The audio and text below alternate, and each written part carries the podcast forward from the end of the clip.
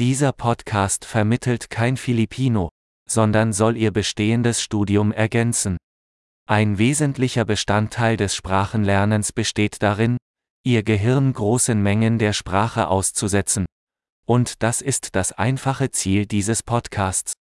Sie hören einen Satz auf Deutsch und dann den gleichen Gedanken auf Philippinisch. Wiederholen Sie es laut, so gut Sie können. Lass es uns versuchen. Ich liebe Philippinisch. I love Filipino. Großartig! Wie Sie vielleicht schon erkennen können, nutzen wir für die Audioerzeugung moderne Sprachsynthese-Technologie.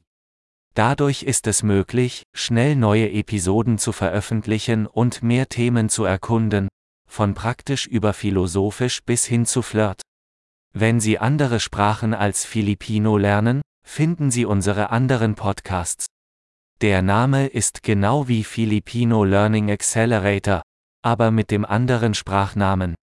Viel Spaß beim Sprachenlernen!